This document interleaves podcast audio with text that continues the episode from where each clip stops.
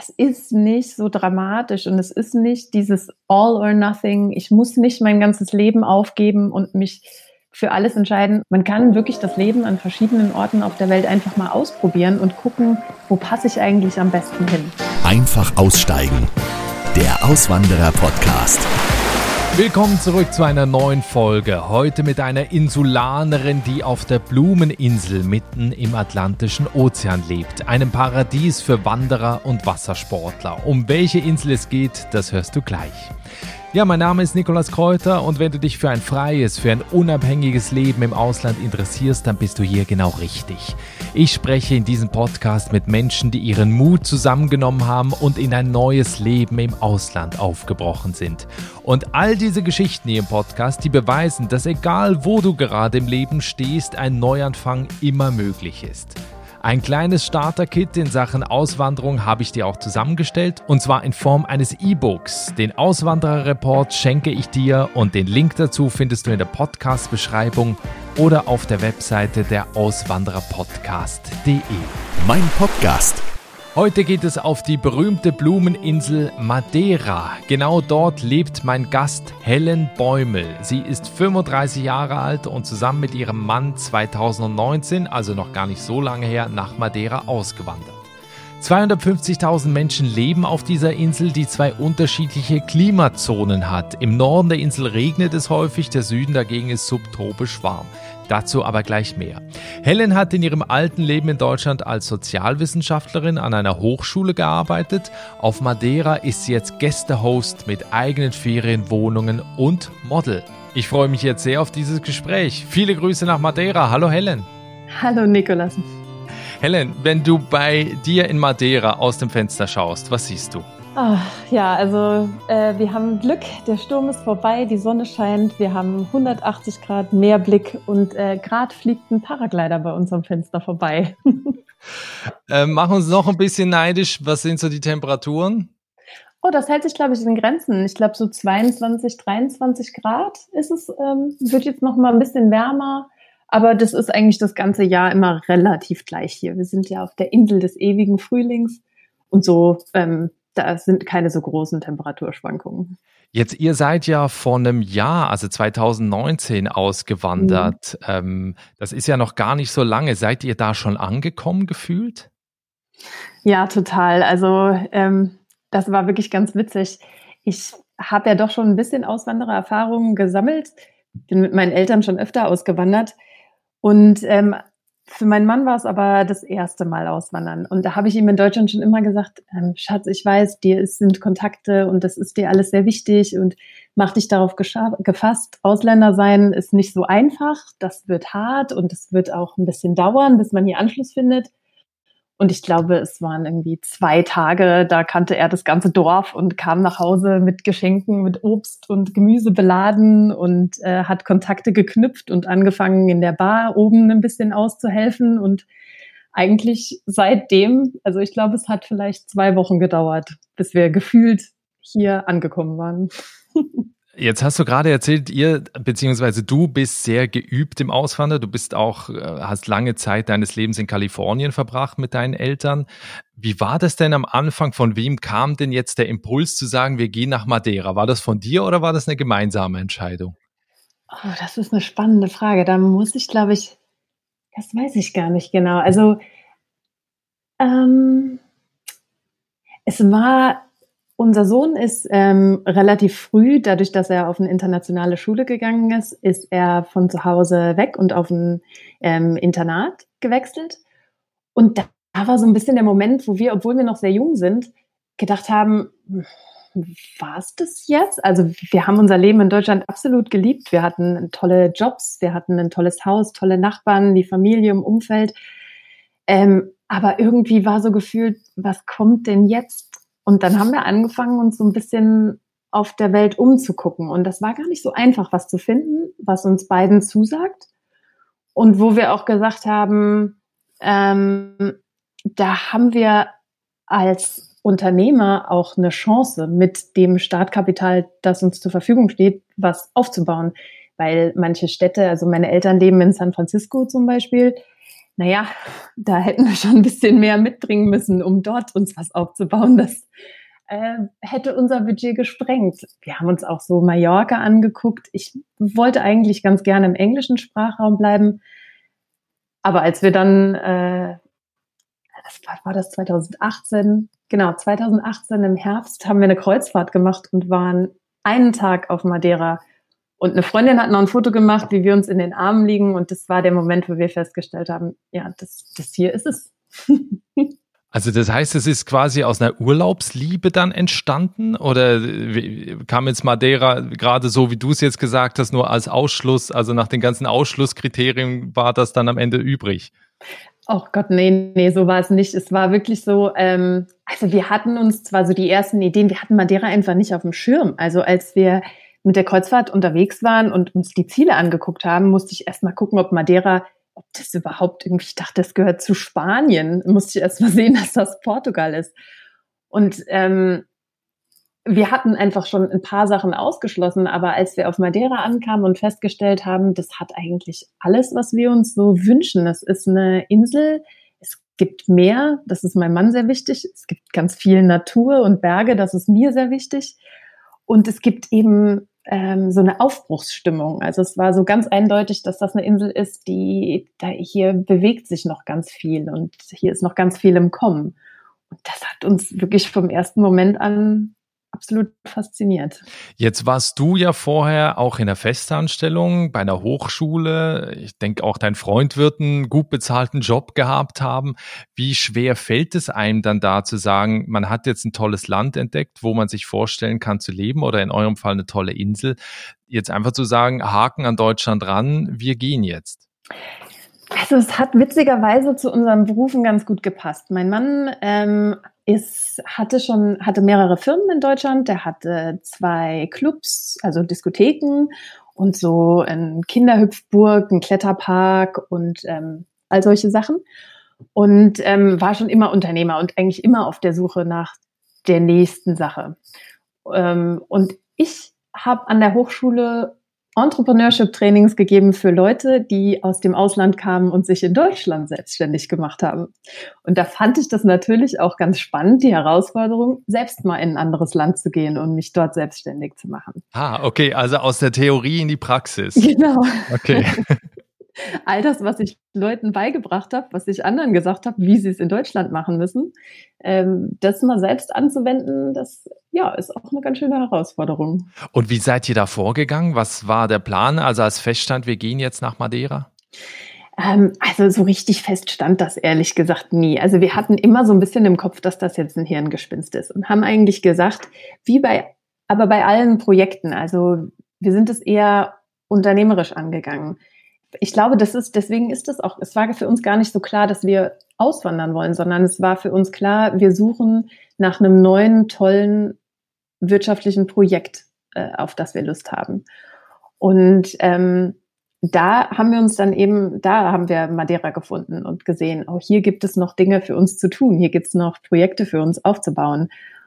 Und da war es für uns ganz spannend, was oder auch ganz wichtig eigentlich, ähm, etwas zu finden, was uns auch von Anfang an ein Einkommen beschert, weil wir hatten nur noch ein sehr kleines Einkommen aus Deutschland dann übrig. Also von meinem hm, Festeinkommen war natürlich nichts mehr übrig. Ähm, ich war noch nebenbei selbstständig mit so ein bisschen Immobilienverwaltung äh, in Deutschland und mein Mann ähm, hat noch ein bisschen weitere Tätigkeiten für seine alten Firmen gemacht. Aber es war klar, unser Einkommen ist erstmal von Anfang an weg. Und da war für uns sehr spannend und haben von Anfang an hier geguckt, was gibt es vielleicht für Betriebsübernahmen oder Geschäftsübernahmen? Gibt es vielleicht ähm, ausbaufähige Unternehmen hier, die man aufkaufen kann und die wir dann nach unseren oder mit unseren Mitteln eben noch erweitern äh, und voranbringen? Und das habt ihr offenbar gefunden. Was habt ihr da äh, genau entdeckt? Ja, das ist wirklich auch total lustig, weil ich glaube, dieses Haus, das wir jetzt im Endeffekt gekauft haben, wir sind ähm, auf der Kreuzfahrt, sind wir vom Schiff runter und sind sofort zurück in unsere Kabine und haben unser Internetpensum aufgeladen und haben angefangen, nach Immobilien zu gucken auf Madeira. Und dieses Haus, das wir jetzt tatsächlich gekauft haben, war eines der ersten, das wir entdeckt haben.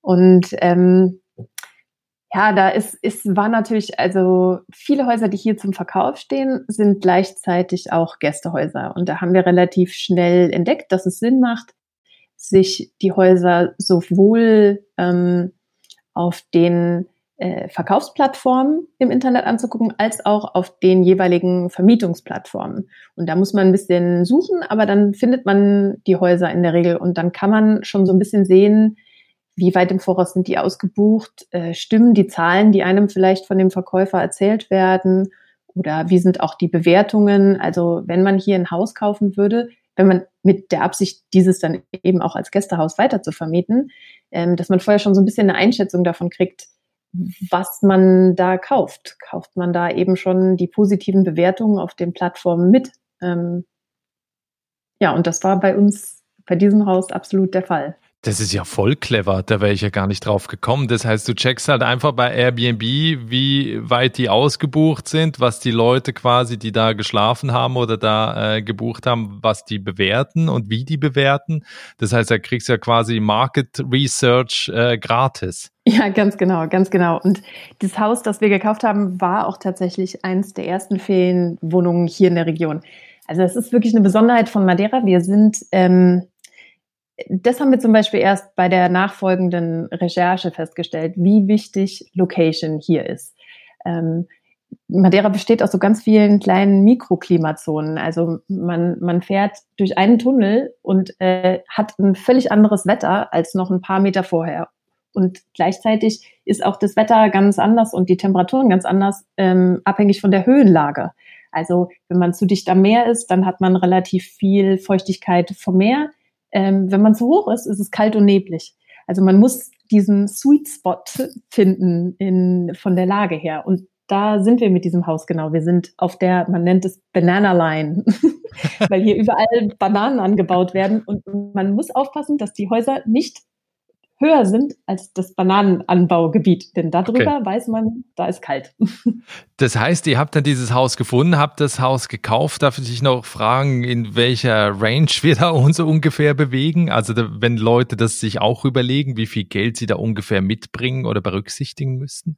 Ähm, ja, also das kommt natürlich auch drauf an. Äh, wir haben jetzt hier, wir hatten drei Ferienwohnungen, als wir es gekauft haben. Und plus unsere Wohnung, in der wir wohnen und haben jetzt aus, aus einem Teil von unserer Wohnung noch eine vierte Ferienwohnung gemacht. Das heißt, das ist schon auch ein, ein sehr großes Haus für eine Ferienvermietung.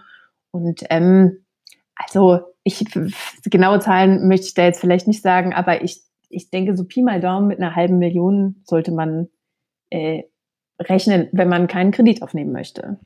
Und dann nimmt man im Prinzip direkt ein laufendes Geschäft mit. Also das heißt, ihr habt da, als ihr das Haus übernommen habt, bereits Gäste oder beziehungsweise auch eine Bekanntheit, eine, eine, eine Webseite wahrscheinlich, äh, wo Leute schon von vornherein gebucht haben, ohne dass ihr irgend Werbung machen musstet, oder? Ganz genau. Und deswegen, glaube ich, hatten wir auch so Glück, dass wir dieses Haus bekommen haben. Das äh, unterschätzen noch viele Leute, wie viel das tatsächlich äh, wert ist. Denn also wir haben das sozusagen mitbezahlt bei dem Kauf von dem Haus. Also wir haben, wir haben sozusagen das Haus gekauft und das Geschäft. Und so haben wir auch die Immobilie ähm, bewertet bei dem, was wir denken, was nun mal der Wert, der, der ein realistischer Wert für dieses Objekt ist. Ähm, und deswegen stand es, glaube ich, auch etwas länger auf dem Markt weil viele Leute denken, sie können hier einfach ein Haus kaufen und schöne Fotos ins Netz setzen und dann kommen die Gäste schon. Und so funktioniert das aber nicht. Also man muss sich, um, um beim Algorithmus da bei äh, Booking.com oder Airbnb oder HomeAway aufzutauchen, da muss man schon ein paar Bewertungen angesammelt haben und auch sowas wie Stammgäste. Das ist nicht zu unterschätzen. Ähm, und genau, das haben wir hier sozusagen gleich mitgekauft, inklusive eben auch diesen Dingen wie also volle Ausstattung von den Wohnungen und ähm, schon mal eine Putzfrau, die also wirklich Gold wert ist, weil sie hier absolut jeden kennt und uns es hier auch wirklich sehr, sehr erleichtert hat, den Einstieg. Und ähm, ach, auch, ich weiß nicht, auch Kleinigkeiten. Also die Vorbesitzer haben uns viel geholfen im Sinne von, welche Materialien gibt es hier zu kaufen, wie welche Dinge sind anders, von Putzmitteln über Farb, Farben oder ähm, ja, Lacke. Äh, das funktioniert ja alles immer ein bisschen anders, wenn du hier mehr Luft hast, mhm. zum Beispiel. Ähm, neben dem Haus, also das hattet ihr dann, gab es da noch irgendeine Hürde oder kann man einfach dann nach äh, Portugal oder nach Madeira übersiedeln und sagen, okay, ich bin jetzt da, ich mache jetzt hier mein Business und bin dahin ausgewandert? Ach ja, genau. Ähm, da hatte ich ja auch angefangen, das zu erzählen. Da war ich selbst sehr überrascht, wie einfach das tatsächlich war, weil ich eben damals mit meinen Eltern nach Kalifornien ausgewandert bin und das war, ich meine, das war auch zu Zeiten noch vor dem Internet und ähm, da hatten wir großes Glück, dass eben die IT-Firma ähm, das für meine Eltern alles gemanagt hat. Und trotzdem war das eine gigantische Herausforderung. Und wir haben damals eigentlich gesagt, also als wir gesagt haben, wir gehen nach Madeira, wir probieren das jetzt. Wir, wir machen das so lange, bis wir auf eine Hürde kommen, die, also wir machen das nicht jetzt, das muss jetzt so sein, sondern wenn, wenn eine Hürde kommt und das sagt, das soll nicht sein und das geht nicht mehr weiter, dann machen wir das nicht. Aber diese Hürde kam nicht. Das war alles einfach und unkompliziert und ähm, wir haben immer mit ein bisschen Recherche, also das Internet ist wirklich für Auswanderer Gold wert, äh, da alles an Informationen, so Podcasts wie deiner zum Beispiel. Also man findet überall Kontakte oder Informationen, Leute, die das auch schon gemacht haben, die einem helfen können, einen Anwalt zu finden, einen Notar zu finden, die einem helfen, das Steuerrecht hier zu erklären, das Krankenversicherungsgesetz, ähm, all diese Dinge. Das war alles ähm, ganz gut machbar mit ein bisschen Recherche.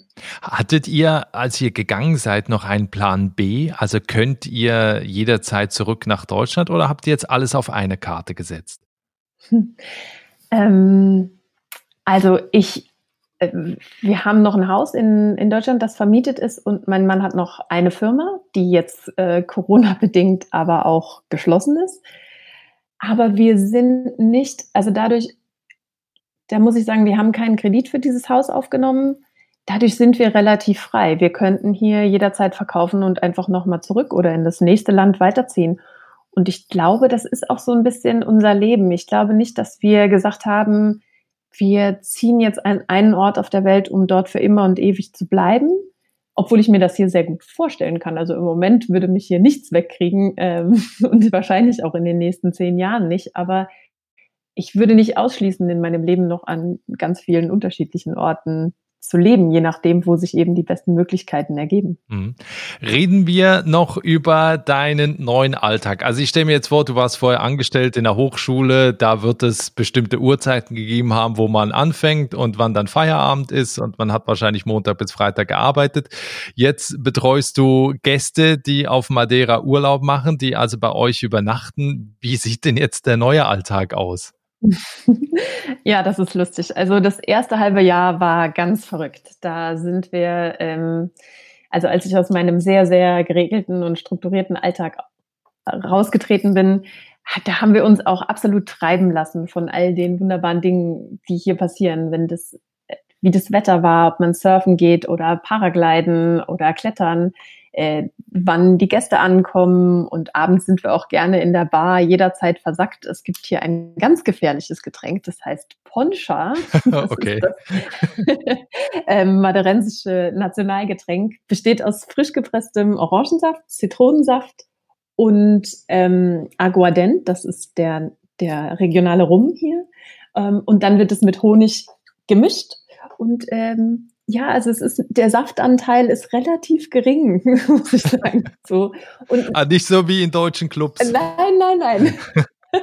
Mit dem Mischungsverhältnis wären wir damals in Deutschland arm geworden, glaube ich. Ja. Aber hier kann man für zwei Euro kriegt man einen Poncha und da kann man davon ausgehen, die Hälfte des Getränks besteht aus Aguardent. Und ähm, okay. ja, also nach drei Poncha kann auch jeder Portugiesisch. Das ist super. Ja, und davon haben wir uns das erste halbe Jahr, glaube ich, total treiben lassen und haben das auch, also ich, das bereue ich auch nicht, aber wir äh, haben viel gefeiert und viel ähm, experimentiert und ähm, mit Gästen gleichzeitig die Insel entdeckt. Und dann kommt aber so der Punkt, wo ich auch gemerkt habe, so ein bisschen Struktur tut mir doch ganz gut. Und jetzt äh, stehe ich jeden Morgen, auch am Wochenende, immer um 7 Uhr auf und gehe immer erst ins Fitnessstudio. Ich trainiere sehr viel und sehr, sehr gerne Und ähm, danach beginnt so der Tag. Ich würde so sagen, vier, fünf Stunden am Tag verbringe ich am, am Rechner. Und den Rest der Zeit äh, sind Arbeiten wie äh, Haus instand halten, bügeln, waschen, putzen, Blumensträuße für die Gäste zurechtmachen, ähm, Gästebücher schreiben, alles Mögliche. Also alle so Arbeiten, bei denen man ganz wunderbar Podcast hören kann. cool. Wie wurdet ihr denn eigentlich, äh, ihr seid jetzt letztes Jahr, also 2019 da angekommen, wie wurdet ihr von den wie nennen die sich jetzt? Äh, sind ja keine Portugieser. Ja, also die, die Madeira. Die Madeira, okay. Wie wurdet ihr von den Madeira aufgenommen?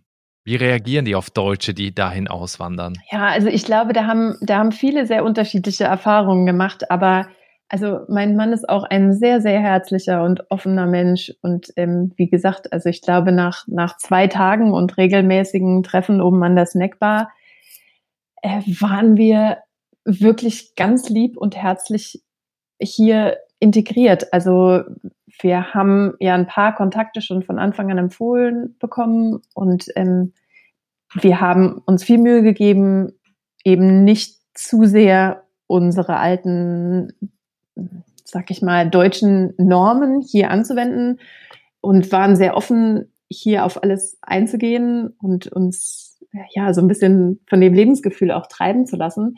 Also da wurde sehr schnell zum Beispiel Tradition, dass wir hier jeden Samstag mit einem äh, Fischer hier von ein paar Häuser weiter gehen wir in so eine kleine Grotte und gehen nach Lappasch tauchen. Das sind so Napfschnecken, die hier Nationalgericht sind und gehen Oktopus fangen und tauchen.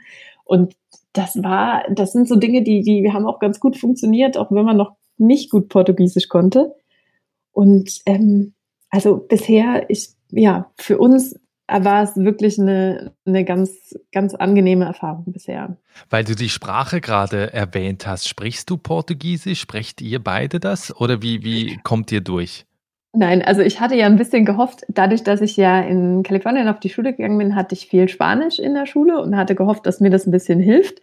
Das ist nicht der Fall. Das ist äh, Portugiesisch ist ganz anders und ähm, das madeirische Portugiesisch nochmal ganz anders. Wir haben ein bisschen Unterricht in Deutschland schon genommen. Das war gar nicht so einfach, weil das meiste Portugiesisch, was man findet, ist brasilianisches Portugiesisch und nicht das europäische Portugiesisch, was tatsächlich auch nochmal ein großer Unterschied ist. Und ähm, hier waren die Sprachkurse relativ gut gefüllt mit Leuten, die im Moment aus Venezuela alle zurückkehren nach Madeira. Stimmt, ja. Und, Hat man gehört. Ja, ja. genau. Und äh, da die verpflichtend an diesen Sprachkursen teilnehmen müssen, ist es ein bisschen schwierig gewesen für Europäer, noch Plätze zu kriegen in den Sprachkursen. Und jetzt haben wir einen ganz, ganz wundervollen äh, Portugiesischlehrer, den habe ich bei uns im Fitnessstudio getroffen. Und der spricht sogar Deutsch, auch sehr gut, ähm, der See, und er gibt uns jetzt Unterricht einmal die Woche. Und das ach, hilft enorm. Also das ist wirklich äh, ein Segen und ich hoffe, dass unser Portugiesisch sich dann auch jetzt so langsam noch mal ein bisschen verbessert.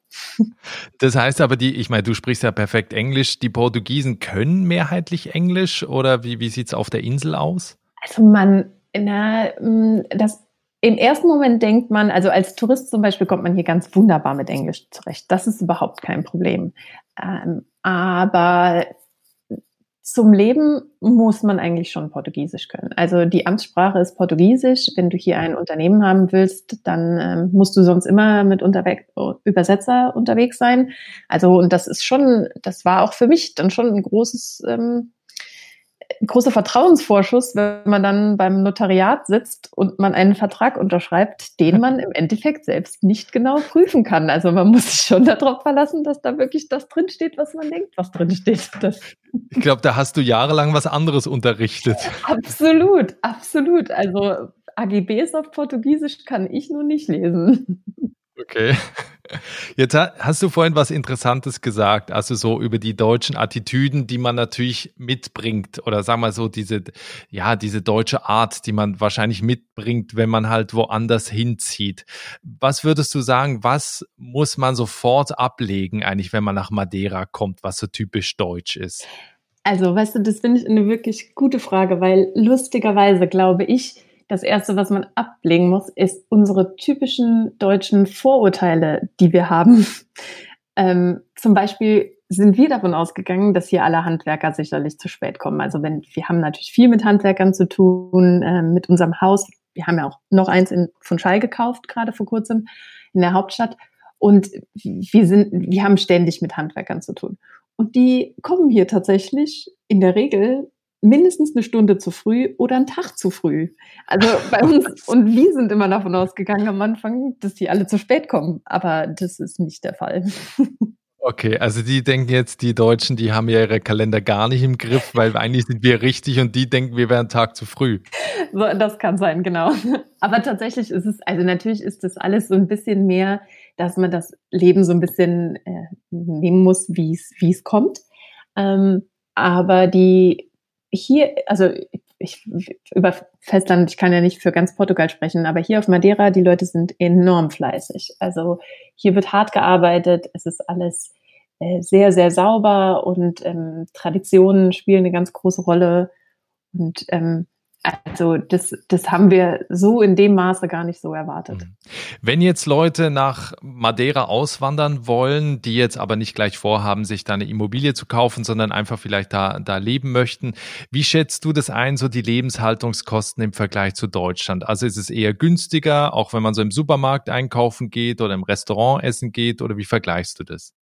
Ja, das kann man, glaube ich, ziemlich klar sagen. Ich würde sagen, so 30 Prozent günstiger als in Deutschland. Es gibt Dinge, die sind genauso teuer. Also wenn man hier ein Wodka Red Bull trinken will oder eben diese Dinge, die importiert werden müssen, die Preise sind genauso wie bei uns oder vielleicht minimal günstiger. Ähm, wenn man sich aber ein bisschen mehr an regionalen Produkten orientiert und ähm, eben den den Käse und ähm, die Fleischwaren, die hier üblich sind, nutzt, ähm, dann kann das Leben schon deutlich günstiger sein. Krankenversicherung, all diese Dinge sind sehr, sehr viel günstiger. Autoversicherung, ähm, allgemein Steuern, Wasser, Strom, das ist alles äh, sehr viel günstiger. Und ja, ich würde sagen, im Schnitt 30 Prozent kann man sagen, weniger als in Deutschland. Okay, weil du jetzt so von Madeira schwärmst, also ne, jetzt zuletzt natürlich auch die Preise, die natürlich jetzt auch für Madeira sprechen. Gibt's was, was du vermisst, jetzt mal abgesehen auch vielleicht von der Familie?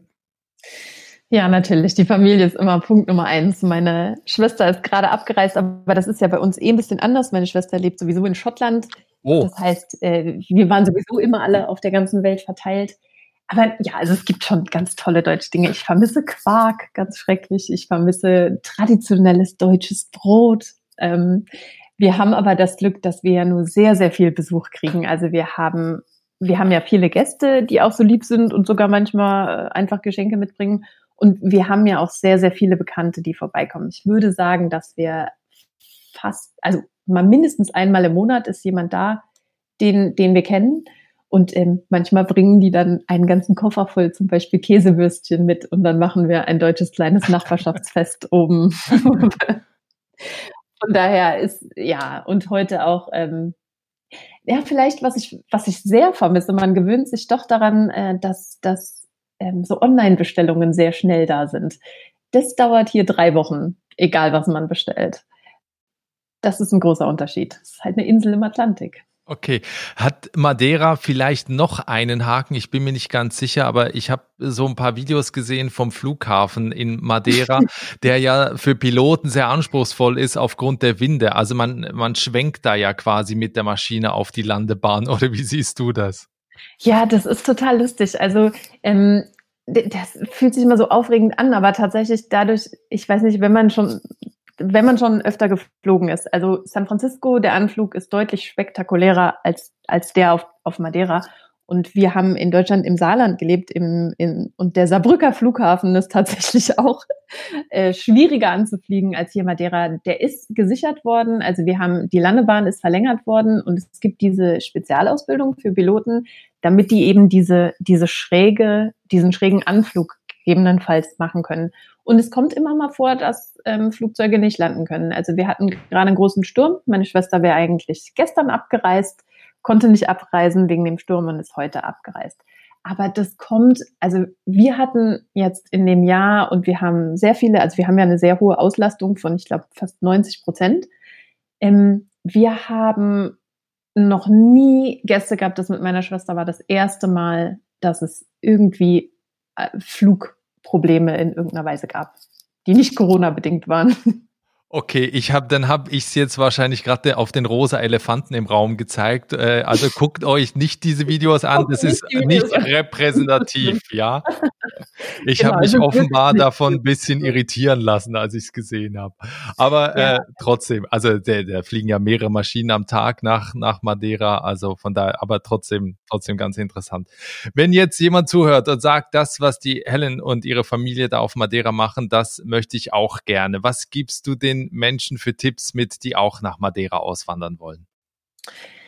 Hm, also ein allgemeiner Tipp ähm, wäre vielleicht beim Auswandern, dass man das alles nicht so, das ist nicht so dramatisch und es ist nicht dieses All or Nothing. Ich muss nicht mein ganzes Leben aufgeben und mich für alles entscheiden. Man kann auch einfach mal eine Zeit lang irgendwo leben und gucken, ob das passt. Und es ist nicht, dass man äh, sofort alle, alle Brücken abreißt und, und, nie wieder zurückkommen kann. Oder man kann wirklich das Leben an verschiedenen Orten auf der Welt einfach mal ausprobieren und gucken, wo passe ich eigentlich am besten hin. Das finde ich eigentlich ganz schön. Ähm, ein ganz konkreter Tipp vielleicht für Portugal ist, ähm, nehmt euch ein Auto mit. Das ist, es gibt eine Luxussteuer auf Autos und äh, Madeira ist natürlich noch mal extremer, weil alle Autos ja hier auf die Insel gebracht werden müssen. Aber allgemein für Portugal, ihr habt einmalig die Möglichkeit, ein Auto als Umzugsgut mitzunehmen. Ähm, und das, äh, ohne, ohne dass das groß versteuert werden muss, das ist ein bisschen schwierig, aber da findet ihr einen Anwalt, der, der euch das macht. Das Auto muss sechs Monate vorher bei euch in Besitz gewesen sein und dann könnt ihr das sozusagen steuerfrei einführen und ähm, ihr habt eine enorme Wertsteigerung in diesem Moment, wo ihr damit über die Grenze fahrt. Also okay, aber im Business kann man ja daraus nicht machen, weil es ja nur einmalig Nein, geht. Nur ein, nur ein Auto pro Person, ja. Okay, aber interessanter Tipp. Also wäre ich jetzt nicht drauf gekommen. Das heißt also, wenn ich mir jetzt irgendwie einen Neuwagen auf Madeira kaufe, dann ist es wahrscheinlich ein Drittel teurer oder die Hälfte teurer als auf dem ja, ich, da, äh, da kann ich die Prozentzahlen jetzt gar nicht sagen, aber auch Gebrauchtautos hier, das ist ähm, enorm teuer. Ähm, die, so, hier findet man Autos, die stehen dann online, äh, Zustand wie neu, äh, 500.000 Kilometer. das denkt man bei uns gar nicht, dass die Autos so lange halten können. Das okay. Nein, aber vielleicht ansonsten, äh, wenn man ein Unternehmen gründen will, dann würde ich auf jeden Fall sagen, guckt euch vielleicht mal noch an, was für Unternehmen vielleicht zur Betriebsübernahme bereitstehen. Kannst du da, gibt es da eine Webseite gerade oder wie seid ihr da drauf jetzt gekommen? Also nur über die Immobilienseite oder gibt es da gesamt äh, eine Infoseite? Leider nicht. Also gibt es hier noch nicht. Das wäre vielleicht mal spannend aufzubauen. Das würde ich vielleicht mal in unsere. wir haben ja im Moment viele Leute da, die so remote arbeiten. Vielleicht können wir da mal ein bisschen brainstormen über die Idee. Finde ich eigentlich ganz spannend. Ähm, aber nee, da gibt es in Deutschland gibt es viele, viele Internetseiten, die das anbieten. Mir ist hier jetzt keine bekannt. Also da müsste man eher so ein bisschen über Kontakte und natürlich über Steuerberater und so mal. Mhm. Wenn wir zum Ende hin ein bisschen in die, in die Zukunft schauen, du hast auch gerade gesagt, eine Auswanderung ist nicht all or nothing. Deswegen, wenn wir in zwei Jahren nochmal sprechen, wie sieht das Leben aus? Seid ihr noch auf Madeira oder schon auf der nächsten Insel? Nein, in zwei Jahren sind wir auf jeden Fall noch hier. Wir haben noch große Pläne hier. Also wir haben, unser Geschäft hat sich ja auch ein bisschen verschoben. Wir haben weniger Kurzzeitvermietungen jetzt und haben mehr Leute, die längerfristig hier bleiben und remote hier arbeiten. Und das wäre was, was ich ganz furchtbar gerne ausbauen würde und noch ein bisschen so, ähm, vielleicht so ein bisschen Incubator-mäßig, dass Leute auch hier an ihren neuen Geschäftsideen ein bisschen feilen können und ähm, vielleicht sich auch mit anderen Leuten ein bisschen mehr austauschen können und dass diese etwas längeren äh, mit, mit Arbeit verbundenen Gäste, dass, dass wir das noch ein bisschen ausbauen können. Ich hoffe, dass wir da noch ein paar mehr Häuser hier haben und da vielleicht eine Gemeinschaft geschaffen haben. Das wäre so das Ziel für in zwei Jahren. Ja, toll. Also wer euren Weg mitverfolgen will, ich verlinke die Webseite zu eurem Ferienhaus äh, natürlich auch in den Show Notes und in der Podcast-Beschreibung. Und auf einen Punkt will ich jetzt noch eingehen. Du hast vorhin gesagt, dass du, glaube ich, jeden Tag ins Fitnessstudio gehst. Ist das richtig? Äh, ja, naja, sechsmal die Woche. Oder sechsmal die Woche, also ein Tag Pause. Wow. Äh, du hast einen Instagram-Kanal, wo du glaube ich, auch so als Fitnessmodel agierst, zumindest auch den Leuten, glaube ich, so ein bisschen Gesundheitstipps oder Health-Tipps äh, mitgibst. Vielleicht kannst du dazu noch kurz was sagen. Ah, ja, gerne. Also das ist natürlich reines, äh, reines Hobby. Also die Instagram-Seite ist reines Hobby und ähm, gesundes Leben und äh, Sport und Fitness ist einfach meine Leidenschaft und da nehme ich einfach die Leute immer so ein bisschen in meinen Alltag mit. Das ist gar nicht so furchtbar professionell, aber ja, ich arbeite auch hier immer noch nebenbei als Model. Das habe ich eigentlich fast mein ganzes Leben lang schon gemacht und mache das auch weiterhin. Das macht mir auch unheimlich viel Spaß und ist immer auch solche kleinen Neben, äh, Nebenjobs sind auch immer ein guter guter Weg, um mit neuen Leuten in Kontakt zu kommen. Und es hat mir hier auch sehr viel Spaß gemacht und auch spannende Leute äh, hier auf Madeira kennenzulernen. Ja, und man darf ja auch nicht vergessen, der Background äh, ist natürlich auf Madeira auch ein anderer als im Saarland. also die Bilder sehen natürlich schon ein bisschen anders aus ja, das macht natürlich noch mehr Spaß, hier Fotos zu machen. Okay. Also auch den äh, Link zum Instagram-Kanal von Helen findest du auch in den Show Notes und in der Podcast-Beschreibung. Helen, ich bedanke mich sehr für das Gespräch. Ich nehme mir fest vor, äh, wenn es wieder geht, nach Madeira zu fliegen. Oh ja. Auch, äh, ne, ich weiß jetzt, es ist sicher und man kann da gut landen und man kann da schön Urlaub machen. und äh, ich freue mich auf jeden Fall, wenn wir spätestens in zwei Jahren dann nochmal sprechen. Ja, sehr, sehr gerne und äh, wärst jederzeit herzlich willkommen. Ja, das war Helen Bäumel, die ihr Leben als Sozialwissenschaftlerin an der Hochschule in Deutschland eingetauscht hat und heute Gästehost auf Madeira ist. Wenn du bei Helen und auf Madeira Urlaub machen möchtest, den Link zu ihren Ferienwohnungen findest du in den Show Notes und in der Podcast-Beschreibung. So viel für den Moment. Wir hören uns bald wieder mit einer neuen Folge. Bis dahin, ciao.